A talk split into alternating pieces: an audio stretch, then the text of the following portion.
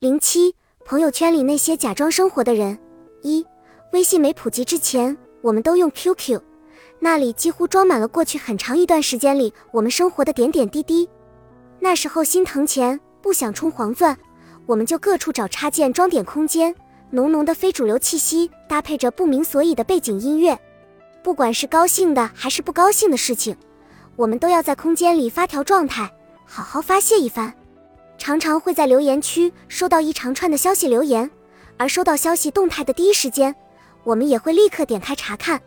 侃大山，话家常，你我在 QQ 中相处的很融洽的，那个时候的交谈特别真诚，我们常常在聊天中不自觉地流露出自己的真情实感，对方也会特别真诚地听我们倾诉，并且在适当的时机给我们安慰。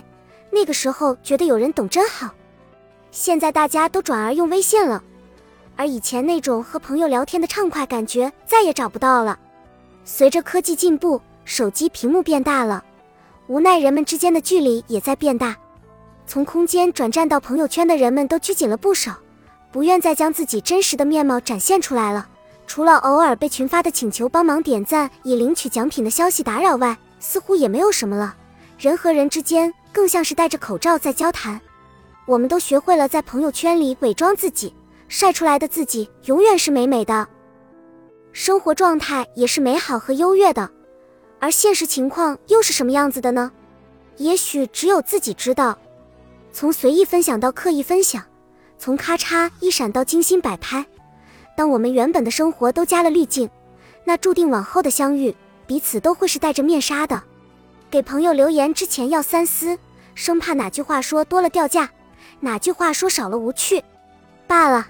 还是点个赞就好了，既回应了好朋友，又不至于犯错。朋友圈说到底也不像真正的朋友圈，倒像个大型秀场。二，稍微观察一下就能发现一个有趣的现象：不同职业、不同阶层、不同性格的人在朋友圈里表现出来的状态是完全不一样的。领导的朋友圈通常比脸还干净，对着屏幕，手指头拨一次大概就能拨到底。有些领导干脆连朋友圈都没有，他们是不是都不爱发朋友圈呢？有一种可能是他们在发朋友圈时屏蔽掉了那些不想看到的人。